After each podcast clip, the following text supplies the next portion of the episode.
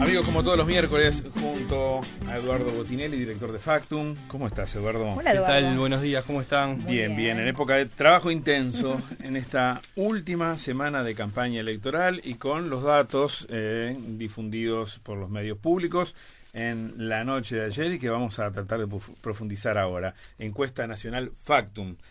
¿eh? Última entrega previa de estimación de voto a partir de las respuestas de aquello que ustedes consultaron de cara al balotaje del próximo domingo. Repasamos, Eduardo, la, la, la, la ficha, las condiciones. ¿sí? Sí. 15 al 17 de noviembre, ¿no? Sí. Re- eh, recopilaron la información. Bien, o sea, Eh, viernes al pasado. domingo. Del viernes al Del domingo. viernes al domingo, este, 1004 casos en todo el país, este, urbano y rural. Eh, son 502 casos en telefonía fija, 502 casos de telefonía celular. Hombres y mujeres residentes eh, en el país urbano y rural, como decía, en condiciones de votar el próximo domingo 24 de noviembre. El margen de error máximo estadístico es de más o menos 3,2%. Y este mm, y bueno, en realidad este lo que también marcamos ahí es que nosotros no estamos utilizando ponderación porque. No es necesario, no porque reneguemos de ella, sino porque los números, la- la- las variables de ponderación eh, nos dan bien como para no necesitar ese, ese ajuste Bien, bien, perfecto. Bien, eh, como repasábamos hoy, los números de esta encuesta, aquellos los más importantes, y ahora iremos hacia, hacia adentro de cada uno de estos datos, están demostrando que hay un 51% de aquellas personas encuestadas que les respondió que está dispuesto a votar el próximo domingo la fórmula La Calle Pou Beatriz Argimón, un 43% Daniel Martínez Graciela Villar, queda un 6% entre aquellos que dicen votar en blanco o que van a anular su voto. ¿Es así? Así es, eh, como, como hicimos durante todo el año y desde fin del año pasado, diciembre, nosotros estamos trabajando con lo que llamamos estimación de voto. La estimación de voto implica justamente estimar el comportamiento de quienes no contestan en la pregunta base. Que la pregunta base es eh, el domingo 24 se realiza la segunda vuelta o balotaje entre estas dos candidaturas, ¿a cuál votaría? Bien. En función de otras 12 variables, además de esa pregunta, nosotros lo que hacemos es una estimación de comportamiento de ese, de ese electorado, que, que igual es muy pequeño en términos porcentuales, Sí.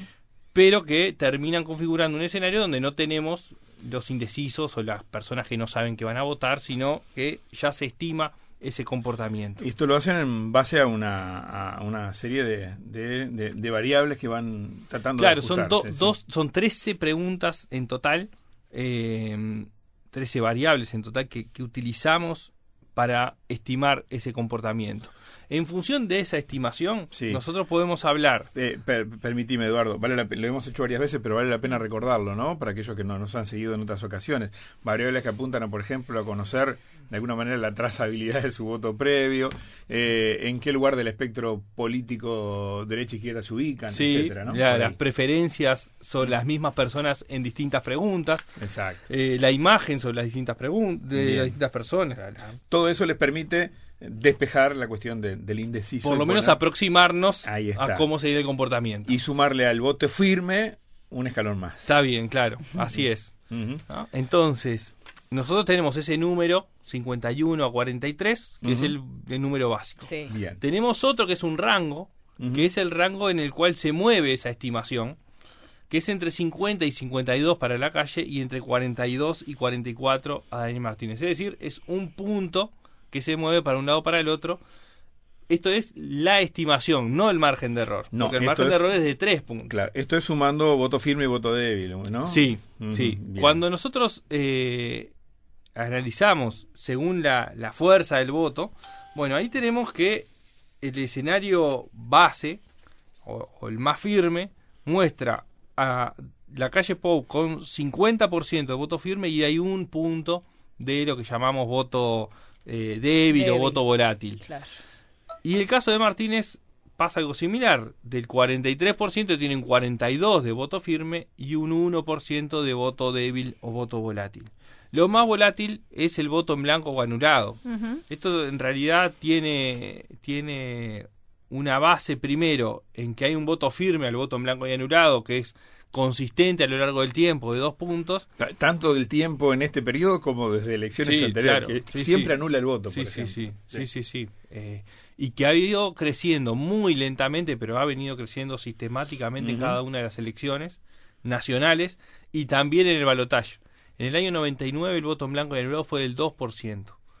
En el 2009, que fue el segundo balotaje, fue del el 3%, redondeando y en el 2014 fue del 4%, perdón, 2009 fue del 4% y 2014 fue del eh, 5%. Bien, Y ahora estamos llegando al 6%. claro. ¿Por qué, eh, es importante destacarlo en este periodo en el que tenemos balotaje? Porque precisamente el balotaje deja eh, opciones afuera, o sea, aquellas que se quedaron en primera vuelta, y eso podría fortalecer, o sea, podría haber quienes piensan que mi candidato ya no está, no me interesa ninguno de los que siguen carrera, lo anulo, ¿no? Sí, claro. Eh, a ver, tiende a, ver, tiende a ser mayor, y eso sí se ha repetido, es mayor el voto anulado y en blanco en la segunda vuelta que en la primera. Claro. ¿no? Consistente con, con, esa realidad. Claro, porque claro, a ver, quedan solamente dos opciones. y en este caso, que había 11 opciones y se reducen a dos, bueno, es mucho más la cantidad de gente que queda sin referente.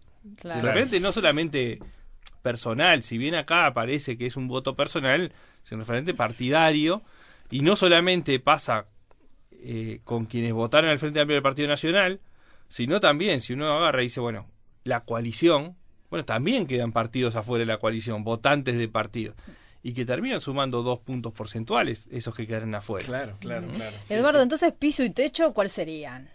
A ver.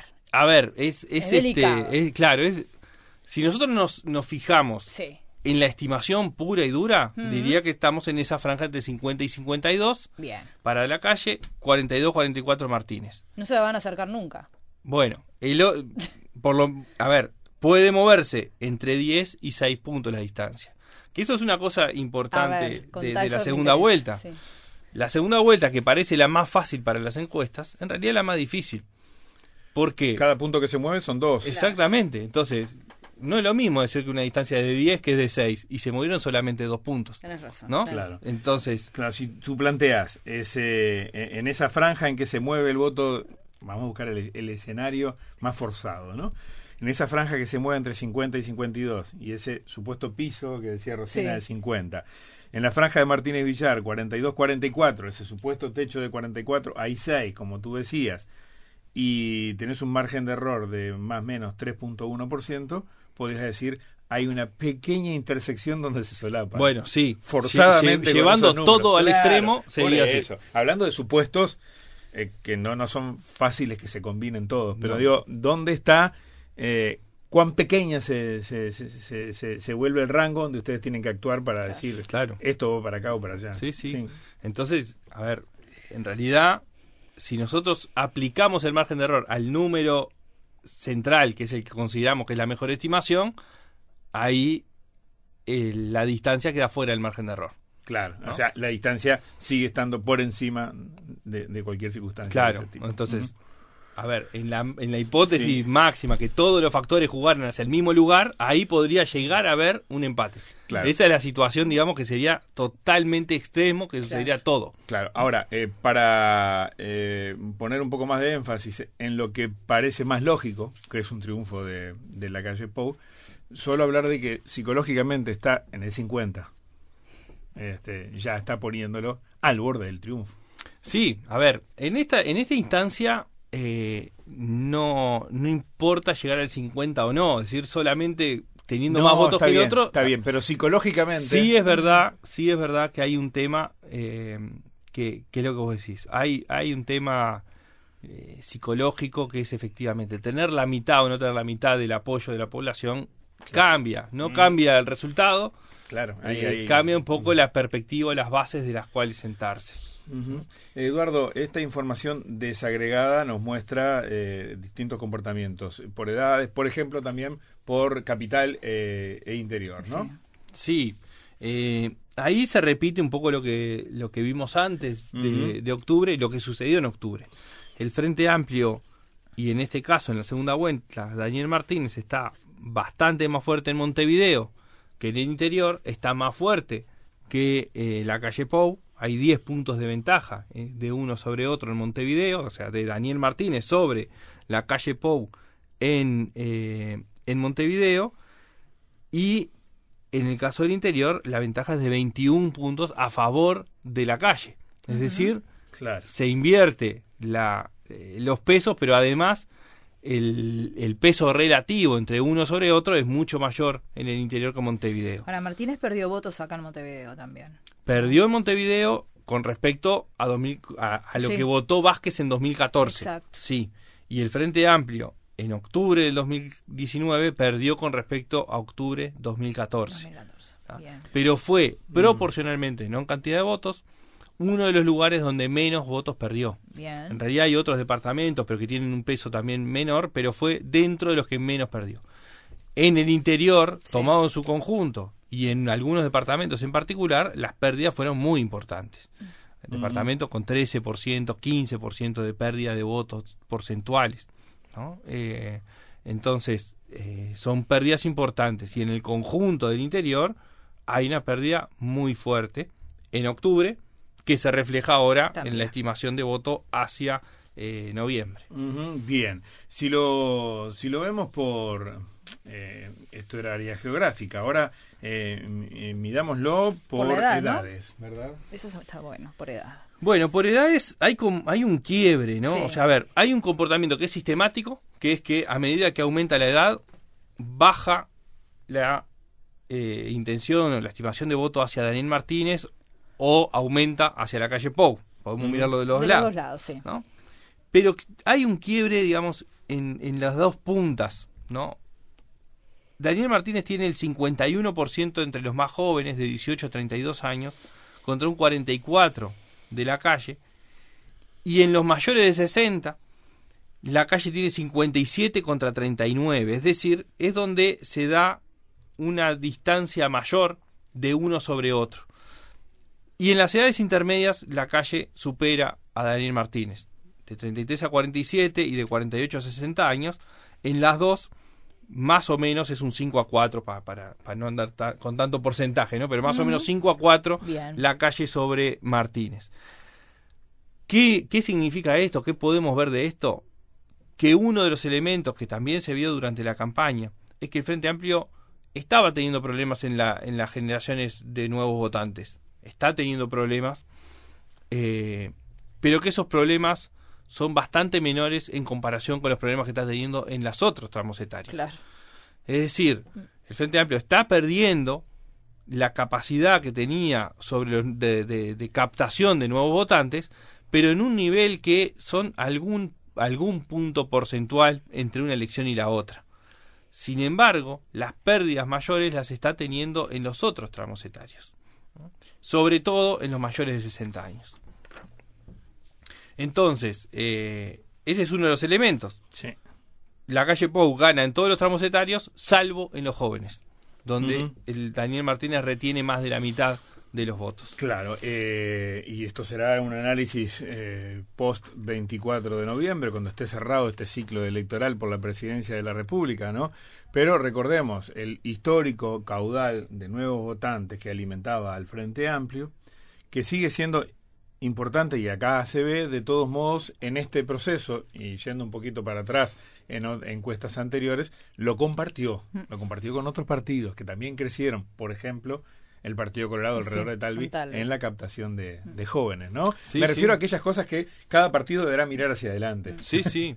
Eh, sí, ahí hay que terminar de afinar algunas cosas porque Talvi tuvo eh, tuvo un crecimiento importante en los jóvenes que después no logró retener. O sea, la, Tú la caída en primera en primera en, en- en primera ronda en, En- internas después de las internas había tenido una Sí. captación importante que después la caída del Partido Colorado, entre otras cosas, se fue dando entre los jóvenes. Ahí Ah, está. mira. Entonces sí, hay que ver cómo, sí, cómo terminó bien. finalmente, pero igual, igualmente, el Partido Colorado quedó mejor posicionado en los jóvenes de lo que estaba antes. Claro, Eso sin duda. sí, sí, bueno, sí. nos faltan las clases sociales. ¿Cómo se refleja? Bueno, y en clases sociales, eh, la calle gana en todas las clases sociales sobre Martínez. Mira.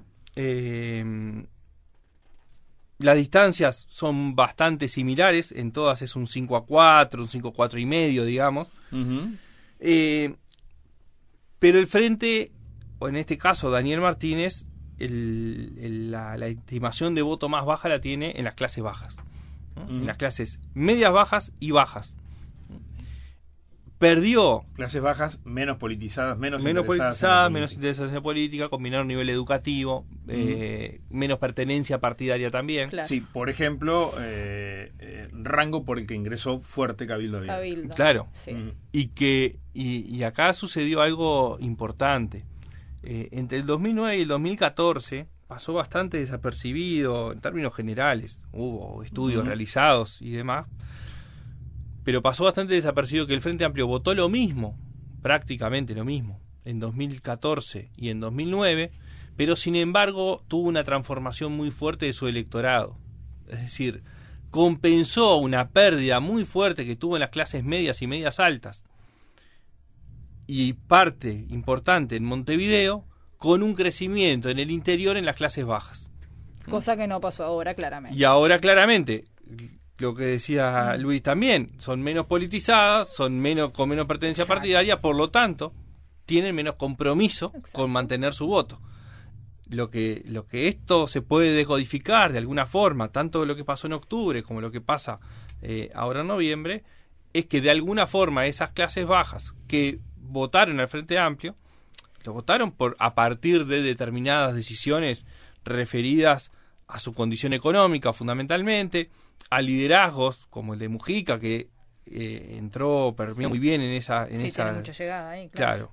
Eh, pero que claramente en este periodo no vio satisfacer sus necesidades, Mm. ¿no? Para decirlo muy groseramente. Bien, Eduardo, nos salteamos algo hoy cuando hablábamos de las intenciones de voto de cada uno antes de desagregarlo por, por segmentos sociales o, o geográficos o de edades, y es eh, aquel que era un juego absolutamente de especulación de todos nosotros en lo previo, y que en algunos casos puede haberse dado y otros no, es cómo se comportaron los electorados de cada partido, cómo se comportan de acuerdo con esta, con esta encuesta, ¿no? ¿Cuánto retiene eh, el Frente Amplio de sus votantes? ¿Cuántos retiene la calle? ¿Y a dónde van los votantes, por ejemplo, del Partido Colorado, de Cabildo Abierto? Que creo que no deja de ser un, un dato importante porque ahí se basaban algunas estrategias. Rescato tanto de uno, tanto del otro. Claro. ¿Qué, qué dice la encuesta en este sentido?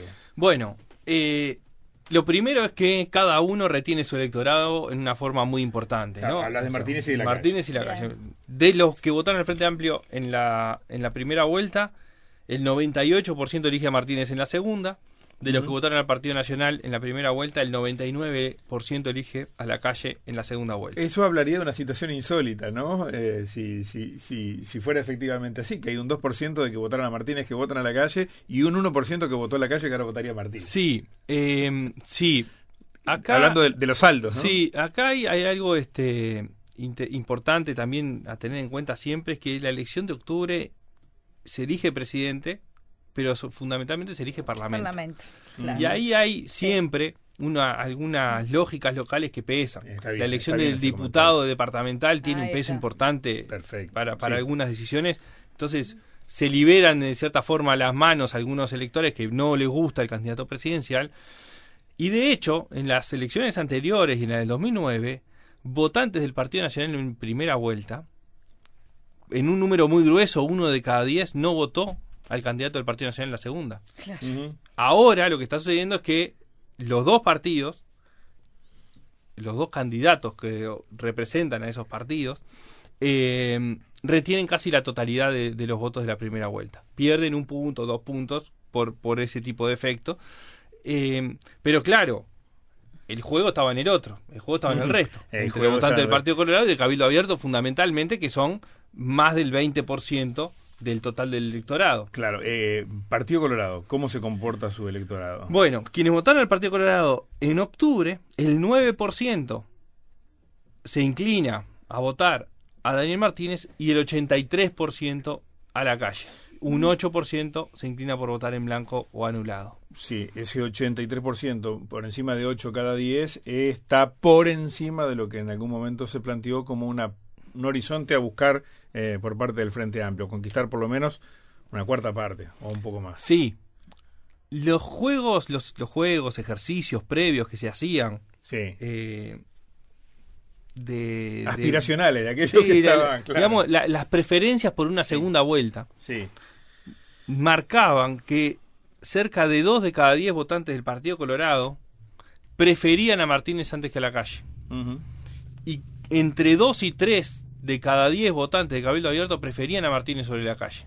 y esto no parece... y esto no claro. se está reflejando ahora. Eh, con, en Cabildo, ¿cómo es? Entonces? Es de, de los votantes de Cabildo Abierto en octubre, 7% eligen a Martínez, el 84% a la calle y el 9% a eh, prefieren votar en blanco o anulado. Claro. ¿Mm? Si tenés más en blanco y anulado, en ambos casos, en práctica- o sea, casi la misma proporción, proporciones similares de blancos y anulados en Colorados y Cabildo que de votantes a Martínez. Martínez. Sí. O sea, la mitad de aquellos que no acompañan a la calle entre blancos y entre Colorados y Cabildo Abierto no van a Martínez No. si no se van a anulados. Claro. Ahí hay toda una clave. Y ahí hay una clave, es decir, no eligieron a ninguno de los dos. Y no Entonces, elige- acá qué pasa? claro. Acá hay un primer elemento que tiene que ver con la coalición. La coalición Mm. logra transmitir a los votantes colorados y cabildantes eh, la, cierta solidez y cierto, Mm. cierto comportamiento monolítico. Y al mismo tiempo, Martínez no logra captar ni, ni en el volumen que se podía prever previamente en términos de preferencias. Sí. En octubre pasaron cosas, por eso nosotros incluso alguna vez lo hablamos.